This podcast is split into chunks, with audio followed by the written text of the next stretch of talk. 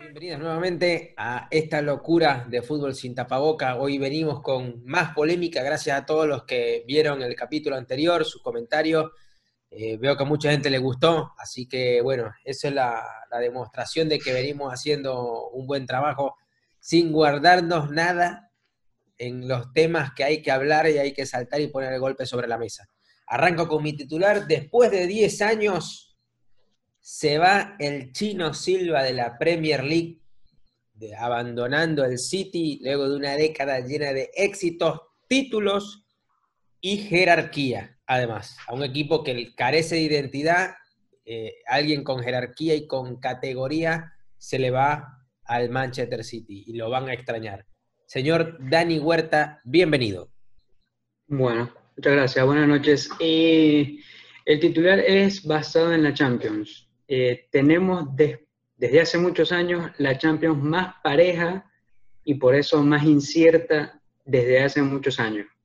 Muchos pros, muchos contras para cada equipo, pero creo que siempre las hay, pero creo que en esta edición es donde más se va a notar. Bienvenido, señor Guido Urdaneta, el fantasioso, dicen algunos. Aquí estoy con dos grandes leyendas del fútbol a mis espaldas, Gianluigi Buffon y el poderoso Iker Casilla. Y hoy quiero hablar del tema de los porteros. Los porteros, a veces ángeles, a veces demonios. ¿Por qué muchas veces están subvalorados o sobrevalorados? Vamos a hablar un poquito de eso. Bueno, excelente. Arrancamos con lo que nos gusta.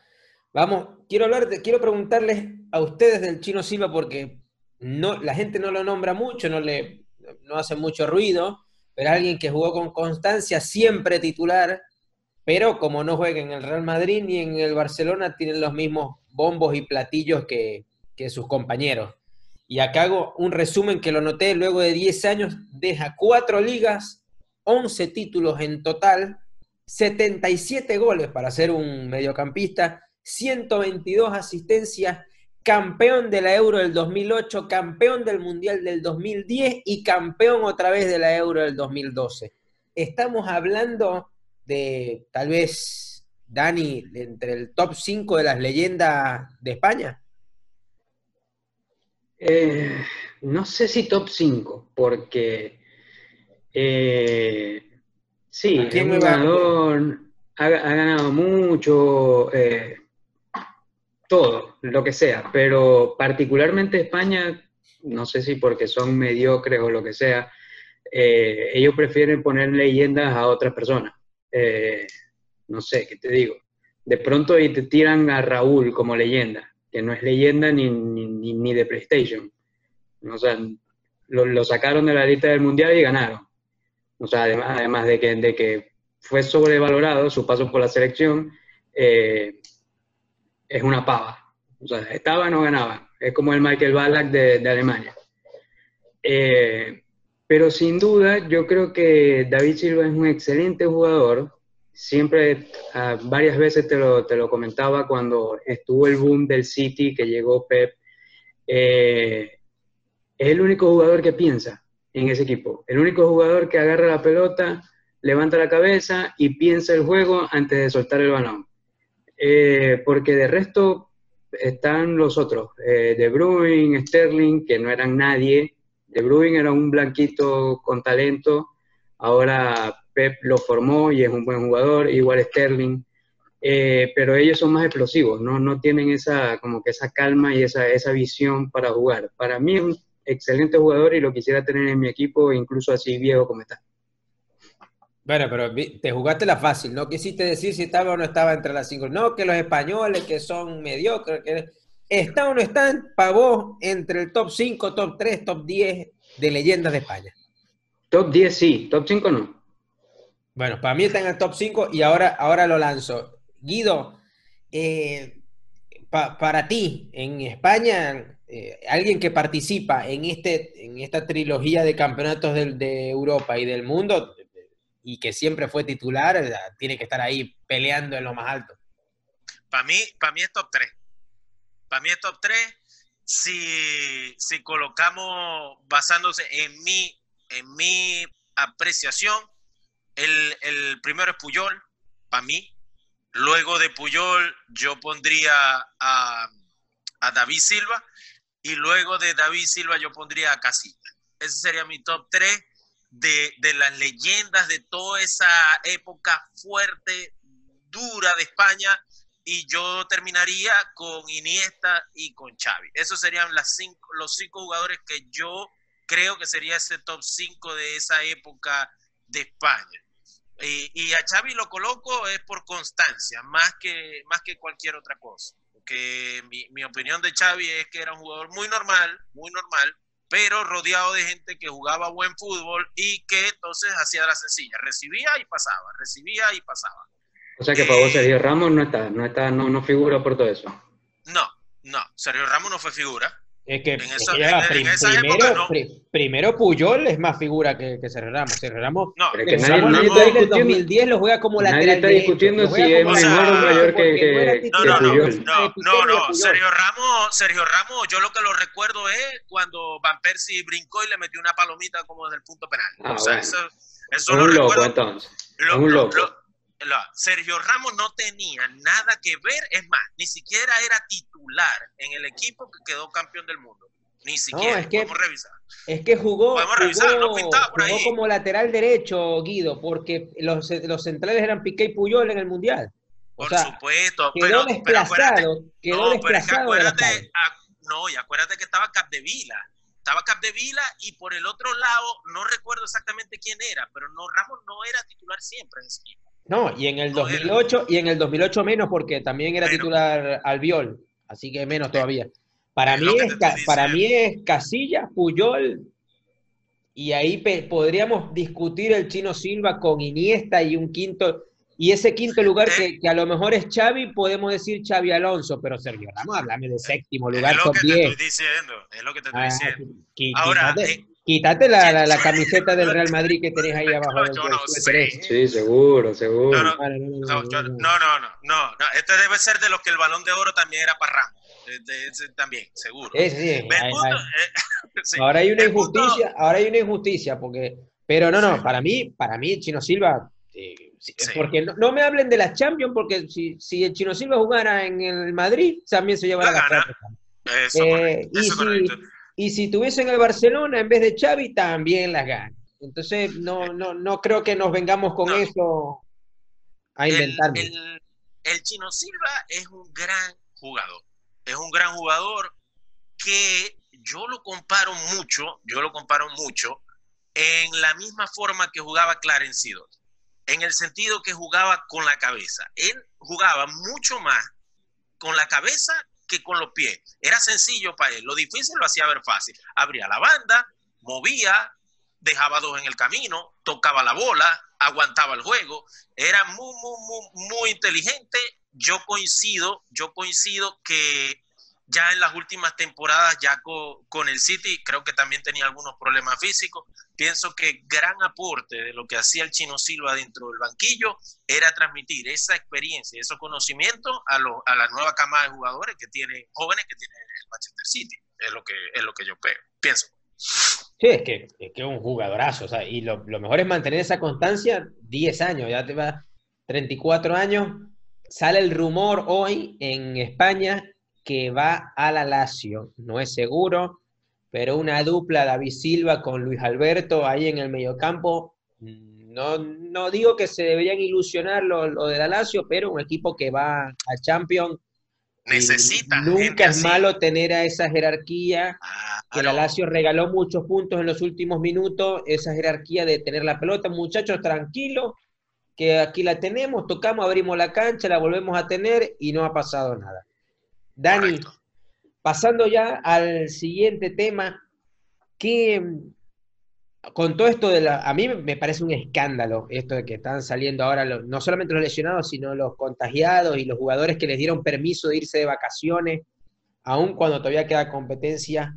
Eh, ¿Quiénes se ven beneficiados y quiénes están siendo perjudicados en todo este lesionamiento loco y con todo el mundo se está contagiando? ¿Qué, quién gana y quién pierde aquí en la Champions?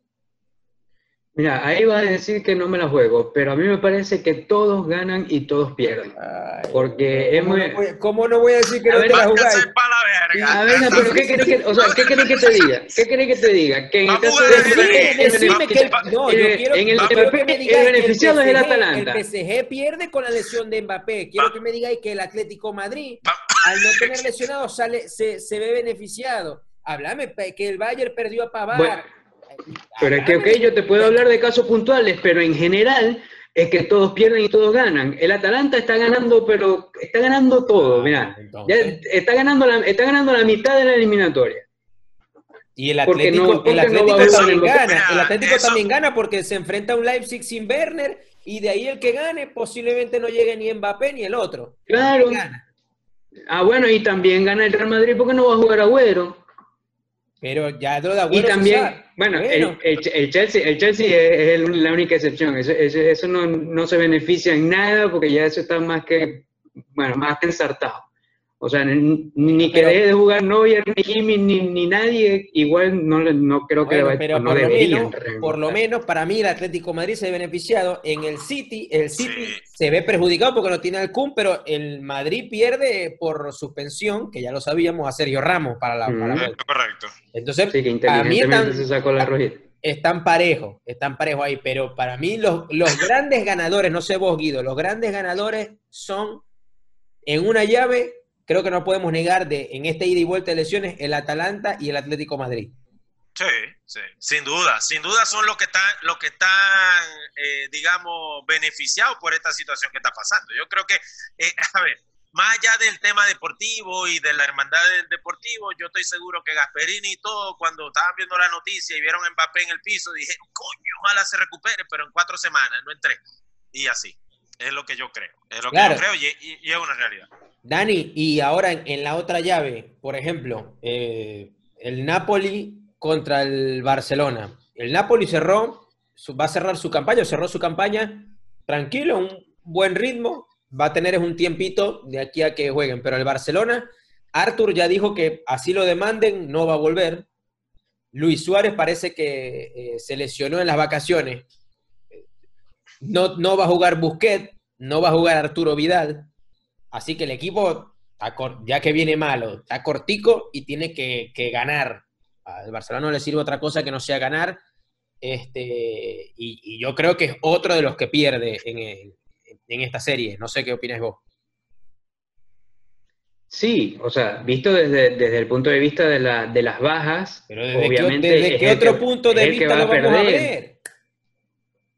Ay, verga. Pero vos sois el que está hablando bueno, de pero, o sea, la Champions pareja por las lesiones, no estamos viendo de las lesiones, papá. Claro, bueno, está bien, ajá. Eh, eh, obviamente es el Barcelona el que pierde. En ese es el que pierde el Barcelona. ¿Y qué, ¿Y qué hace eso? Que sea más parejo, que es lo que dije al inicio. Porque en condiciones normales, o sea, en condiciones normales reales, el Napoli no tiene ninguna oportunidad de ganar. Ya, pero en condiciones normales reales quedó una a una. Eso es correcto, yo no estoy seguro de eso. Yo, o sea. Le ganó, no le ganó, papi, no le ganó. Háblame de los resultados, no le ganó. En condiciones normales no le gana. Lo un partido de ida y vuelta, ya está. Ah, bueno, está bien, pero no le ganó en condiciones normales. Eso no importa, eso no importa. La Roma, la Roma le metió 3 a 0 al Barcelona en la vuelta, el Liverpool también lo dejó en cero y lo humilló también, lo dejó afuera. El Barcelona ah, ya se tiene acostumbrado que quedan afuera, así, en condiciones ah, normales yo los bauticé como el PSG de la era moderna. Les encanta golear en la ida y quedar humillado en la, vuelta. El mismo Messi lo dijo, el mismo Messi lo dijo. La gente tiene razón de estar molesta porque pasan y pasan no, le damos nada. no le damos nada. Guido, eso correcto. en la llave de la Juventus contra el Lyon. El Lyon todavía no, ha jugado partido oficial, creo que este fin de semana va a jugar eh, una final de Copa, final de Liga de Copa, algo así con, con el PSG. Pero hasta ahí en cambio, la Juventus cerró con un Dybala tocándose el muslo, con un Delic también tocándose el muslo, Douglas Costa fuera por lo que queda de la temporada, que era el principal cambio de, de Sarri en ese equipo, no le voy a poner adjetivo, pero dame, ¿quién gana y quién pierde en, cuestión de, de, la actualidad, de lo que está pasando con las lesiones? Bueno, yo te lo digo simple. A mí en condiciones normales, sin, sin que pasara todo esto de las lesiones, para mí el Lyon igual iba a eliminar a la Juventus. ¿Por qué? Porque sencillamente la Juventus está quebrada, eh, futbolísticamente hablando, futbolísticamente hablando. Hoy jugó contra el Cagliari. Evidentemente, ya venían de quedar campeón, de esto y lo otro, pero ¿cuántos partidos seguidos tiene la Juventus jugando mal?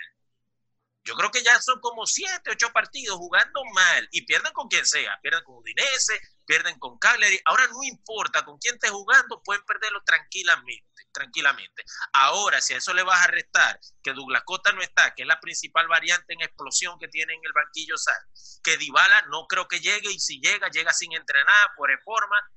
Tienes a Matías Delí con una lesión en el hombro que ya merita eh, operación, o sea, tiene que operarse. Entonces, aparte, llegan entonces con la moral baja porque saben que no están jugando bien, quedan campeones en el medio de su mediocridad por los puntos que habían hecho en la, en la primera ronda. Pero, pero viene muy mal la Juventus. Ahora, si el León hace las cosas medianamente bien, toma con calma y logra eh, aguantar quizás esos primeros minutos de ataque que va a tener la Juventus, porque yo estoy poniendo a pensar de que no creo que Dybala sea titular, saldrá con Bernardeschi, con Higuaín y Cristiano Ronaldo. Y, tratar de buscar un gol rápido. Si ellos aguantan bien, los eliminan. Y yo creo que eso es lo que va a ocurrir. Ah, Dani, entonces, basándonos en este contexto, entonces, de acuerdo a Guido, es favorito entonces el León a ganar a la... claro. Eso, eso, es lo que, a lo que apunta. Pues porque, porque está, diciendo incluso que en condiciones normales ya el Lyon era favorito. Sí. Ok. Sí. Ah, no, no, no, Yo, nada más pregunto porque, porque después no me van a decir que, que el Lyon venía en una carroza de calabaza y, a las 12 de la noche se le acaba el cuento de hadas. No, no. O, que tenía meses sin jugar o lo que sea. Ganaron, ganaron 1-0 la ida, ganaron 1-0 la ida. Eh, creo que, que van a tratar de, de mantener la renta y se pega con el mal momento de la Juventus, que ahorita cualquier equipo, no importa el que sea, le puede jugar de tú a tú sin ningún problema. Y vuelve Memphis Depay, no lo olvidemos tampoco, que era la principal figura que no iba a jugar la vuelta por lesión y se recupera y la, y la juega. O sea, para mí eh, se, están, se están armando mejor los los emparejamientos y, hay que ver, yo creo que se están haciendo, como dice el señor Dani Huerta, cada vez más parejos, pero ya hay unos claros beneficiados eh, en, la línea, por lo menos el Cholo, cuando ya sabía que Werner no iba a jugar, se empezó a frotar la mano. Cuando, cuando ya escuchó que Mbappé se, se había muerto, que a lo mejor no juega este, los cuartos ni, y a lo mejor tampoco llega a la semi, este, también empezó a frotarse las manos. Eh, Di María no juega por sanción tampoco. Así que eh, va, a tener que improvisar mucho, pero bueno, ahí, ahí va a haber tela para cortar y, la semana que viene vamos a tener que hacer un programa 100% Champions League porque se nos viene encima, se nos viene encima el mundialito, primer mundialito Champions League. Pasamos al siguiente tema. Lo que va a haber que buscar es un, gato, un gato hidráulico, para cuando el bus del Atalanta se quede a mitad de camino. Uh, no. Hay auxiliarlo, auxiliarlo. Hay dos buses, hay dos buses. El Atalanta tiene dos buses. El, las, dentro de dos semanas, alguno de los dos sale, sale con, con una grúa de fondo virtual. A, ver, a ver si hay que remolcar el búho o no, porque no, no, se sabe. A veces es muy difícil jugar contra el PSG sin Mbappé y sin Di María. Y ya se fue Cavani, no va a jugar, entonces nada más queda Icardi y Neymar. Que... Es duro. Estás, hablando de que estás hablando con un club multimillonario.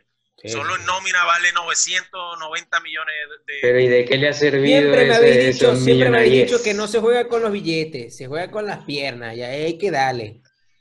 Pero vamos a ver, vamos a pasar al siguiente punto, que es el titular del señor Guido. Los arqueros, y de una vez te pregunto, porque antes de que me, saquéis que, que fuiste arquero una vez en tu vida, te lo voy a decir yo a, vos. Vos como ex arquero, ¿en qué cambió? O sea, por lo menos si alguien que era muy buen arquero, por ejemplo, Peter Schmeichel, ¿no? Le tocara jugar hoy, ¿qué le toca, qué, tiene que mejorar un arquero hoy en comparación a 20, 30 años atrás, que era un fútbol totalmente distinto? Yo creo que dos cosas fundamentales. Una, eh, la, la, rápida reacción, la preparación física y técnica para los tiros libres. Considero que hoy día hay muchos mejores cobradores de tiros libres. Ahorita cualquiera, sin mayor complejidad, puede ponerte en aprieto en una jugada de balón parado. Y considero que el trabajo de los porteros a nivel de, de, táctica fija eh, es mucho más compleja hoy en día que antes. Anteriormente el fútbol era más simple. Eras casi siempre un centro al área o tenía que ser muy especialista el que estaba detrás del balón para, para hacer un tiro directo. Hoy día cualquiera te puede poner en aprieto con eso, incluso el fútbol ha cambiado, ahora ves las, barreras que se pone uno abajo, atrás, acostado, porque te la pueden tirar por abajo, etcétera. Eh, básicamente pienso que va por ahí. Y la, la, la, complexión física. La complexión física para mí juega un papel más importante. Anteriormente veía arqueros que eran más pesados, podías ver a, Oliver Kahn, podías ver a Peruzzi, podías ver a Francesco Toldo. Era, eran, eran jugadores con, con, como, con más fuerza. Hoy día tienen que ser un poco más ágiles, más ágiles sin dejar de lado evidentemente la altura. Por eso hablábamos hace una semana del tema de, de Fariñez, pues que, que, nos generaba un poquito de duda quizá que la estatura no, no fuera a jugar a favor de él, pero eh, considero que él tiene unas buenas cualidades en cuanto a reflejo y, posicionamiento táctico. Eh, recuerda que lo más importante cuando, cuando uno es portero es la lectura, la lectura del partido. Uno es el que mejor ve en la cancha el partido y uno simplemente tiene que ir dos o tres pases más, más adelantado de cómo va la jugada para que entonces tú puedas ubicarte en el sitio que es. Porque la gente usualmente dice, no, es que él tiene un portero que tiene muy buena ubicación. No, no, no, no es que es buena ubicación, sino que él tiene una gran lectura, más allá de la ubicación. Que la, ubicación viene por la lectura que le da. Pero considero que esos dos aspectos son los más importantes hoy en día. Sí, yo, yo agrego, por ejemplo, el juego con los pies. Hoy, cuando se ven presionados los, los defensores, eh, se ven como que ya, ya no está esa necesidad de tener que reventar el balón, porque ya confían en, un buen arquero, por lo menos un arquero como Van der Sar, que me acuerdo que todos los saques era, era saque lateral, un Van der Sar hoy no, no, no hubiese sido el, el, buen arquero que fue en su época. Y lo otro, creo que, que viene de la parte física, es que ahora los equipos también arriesgan más. Cuando van perdiendo, se ve la línea, la línea defensiva clavada en la mitad de cancha y hay un, y un pase al vacío, son 40, 50 metros, eh, donde el arquero tiene que tener esa lectura de juego y al mismo tiempo esa velocidad para ir a, jugar de libero, como juega Neuer, como juega Stegen, este, el mismo Alison Becker. Alison Becker. Claro, entonces eh, Casillas era muy bueno en, las salidas, este, no era bueno con los pies, pero era muy bueno para los mano a mano. Eh, así que yo creo que eso le hubiese costado mucho a los Oliver Kahn, a los Toldo, el mismo Van der Sar era malísimo con los pies. Eh, este, incluso, incluso hay, arqueros buenos con los pies, como Willy Caballero, que todavía está, quiso hacerle un sombrerito a, a Revich y todavía la está buscando. Este, pero, Dani, eh, en tu opinión, ¿qué cosas, eh, por ejemplo, un Jorge Campos o, no sé, por, por dar otro ejemplo que fuese mucho, muy distinto, o Bartés, que, tampoco era muy alto, triunfarían en el, en el fútbol de hoy? Sí, yo creo que siempre y cuando puedan, o sea, yo creo que sí. Para mí el tema de la altura, bueno, está bien. Una persona, un portero mucho más alto, tiene más capacidad de llegada a pelotas alejadas. Em, pero yo creo que si se mentalizan en sopesar una cosa con otra, porque por ejemplo, eh, es Michael, altísimo, así, y te ocupaba casi toda la portería pero pesado.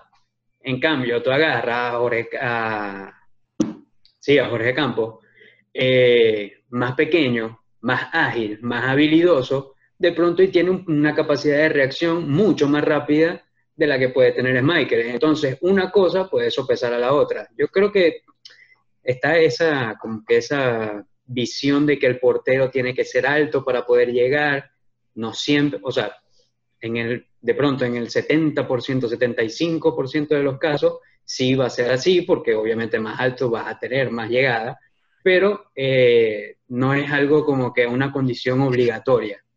Eh, un portero pequeño puede ser bueno, sin duda. Hoy, ayer y mañana porque al final su trabajo se, puede reducir a, capacidad de reacción o velocidad de reacción. Guido, yo creo que igual la, cada vez las exigencias físicas son, son mucho mayores y no solamente se busca que sea alto, sino que también que sea alto y ágil, que sea rápido. Eh, ahí, por ejemplo, eh, un ejemplo cercano de un arquero que no es muy alto era el Memo Ochoa y no triunfó en, en Europa, le costó, le costó muchísimo, siendo un arquero muy ágil, que llega a todas las esquinas, pero no es ni alto, no es fuerte. Entonces, eh, ahí fracasó. Creo que, creo que eso es una deuda que tiene el continente por, por, por las condiciones, las características físicas que, tenemos nosotros. Eh, salvo Alison Becker, no, no hay un arquero de, ese tamaño, porque el mismo Keylor. El, es bajo. El mismo Keylor es bajo. Entonces, por ahí este, cambia, cambia todo. Ahí lo que... sí. lo, que, lo que yo pienso, lo que yo pienso es que, a ver, hay que ser inteligente, hay que ser inteligente y cada portero sabe cuáles son sus fortalezas. Evidentemente, Allison, Allison es una bestia. Eh, eh, eso es otra cosa. Eh, Allison tiene todo, todo. Allison tiene, tiene potencial físico, tiene, tiene tamaño, tiene agilidad, es el mejor. O sea, él es el mejor. Pero, pero por ejemplo, tú ves otros jugadores como Memo Ochoa. Memo Ochoa era un buen portero. Memo Ochoa era un buen portero, sin embargo, era muy inconstante. Era muy inconstante. Tú lo veías, eso es lo más importante de un portero, ser constante. Porque, porque tú puedes, eh, ¿de qué te sirve, por ejemplo, echarte tres, cuatro partidos de, de alto nivel, pero después, cuando vienen los partidos de cuarto de final, entonces cometes un error y te quedas fuera? Entonces, Considero que en, el fútbol sudamericano y latinoamericano, cada quien o los porteros que se han destacado es porque saben que son bien ágiles para, la segunda jugada, se esfuerzan por, tener buen achique. Eh, eh, eh, cada quien sabe cómo defenderlo. El problema de Memochoa, centrándome en el ejemplo que diste, yo creo que fue la que no era constante. Sí, para mí definitivamente, mientras me estaba matando con la cámara, este, creo que, creo que sí. ahí, eh, los arqueros es, un tema complicado, ¿no? Porque ahora, hablando de los arqueros que son héroes y villanos, eh, Dani o, Guido, alguien que recuerde eh, una villanada o de, un arquero que, no, no, olvidemos y que, bueno, y que pasa para la historia por, por un error. Yo me acuerdo, por ejemplo, de Iker Casillas, que venía de ser campeón del mundo y comete un error terrible en el Mundial de Brasil 2014 contra Holanda, que, bueno, que la quiere, quiere recibir la pelota con los pies, se le va larga y Van Persie hace la fiesta que, hace. Eh, vos, Guido, algo que te, algún recuerdo de algún villano arquero. tengo, tengo tres, tengo tres. Una muy, muy vieja, era de um, Reneguita, la, la, famosa vez que trató de salir jugando y Roger Milla se la quitó, le anotó gol Camerún y ya a la postre ya y sabemos lo que Y adiós del Mundial. Adiós del Mundial. Eh, sabemos lo que pasó. Eh, sin otra, para, para los que nos siguen, que son mucho más jóvenes, bueno, podemos ver la final de Carius. Eh, Varias veces. Carius fue determinante en esa final. Eh, y no había hecho mal torneo, Cario, no había hecho mal torneo, pero eh, lamentablemente no fue el día. O sea, si no eres constante, esas cosas pasan y vas a tener problemas. Pues. Ya sabemos lo que ocurrió también. Además de que te queda en la cabeza el, error. Sí, sí, sí, Porque Hoy día para, para el arquero una cosa, una cosa es que cometiste un error al minuto 90, pum, se acabó el partido y tenés una semana para digerirlo. El, arrecho cuando está en una final, se empata el juego por tu culpa y quedan 40 minutos por jugar. Y la otra que recuerdo es la de Reni Vega contra Bolivia, en Bolivia. Para el empate del 1 a 1 que nos dejó. Que estaba ganado el juego. Que estaba ganado el juego y lo perdimos con esa de Reni Vega. Y, bueno, ya lo demás fue historia también. Nunca se escuchó tanto desde, desde gritando el balcón todos los venezolanos, no salgan, no salgan. ahí, horrible. Dani, ¿algún, ¿alguna cagada de, arquero que, te acuerdes? Mira, la más reciente y la acabas de nombrar, a Willy Caballero. Para mí eso, era una, eso fue una súper cagada. Eh, primero por tratarse de un mundial. segundo por tratarse de un partido súper clave, que tenían que ganar para no estar apretando las nalgas. Eh, y tercero porque la sirvió, o sea, la cagó y la sirvió. La puso ahí en bandeja y se la clavaron a él luego.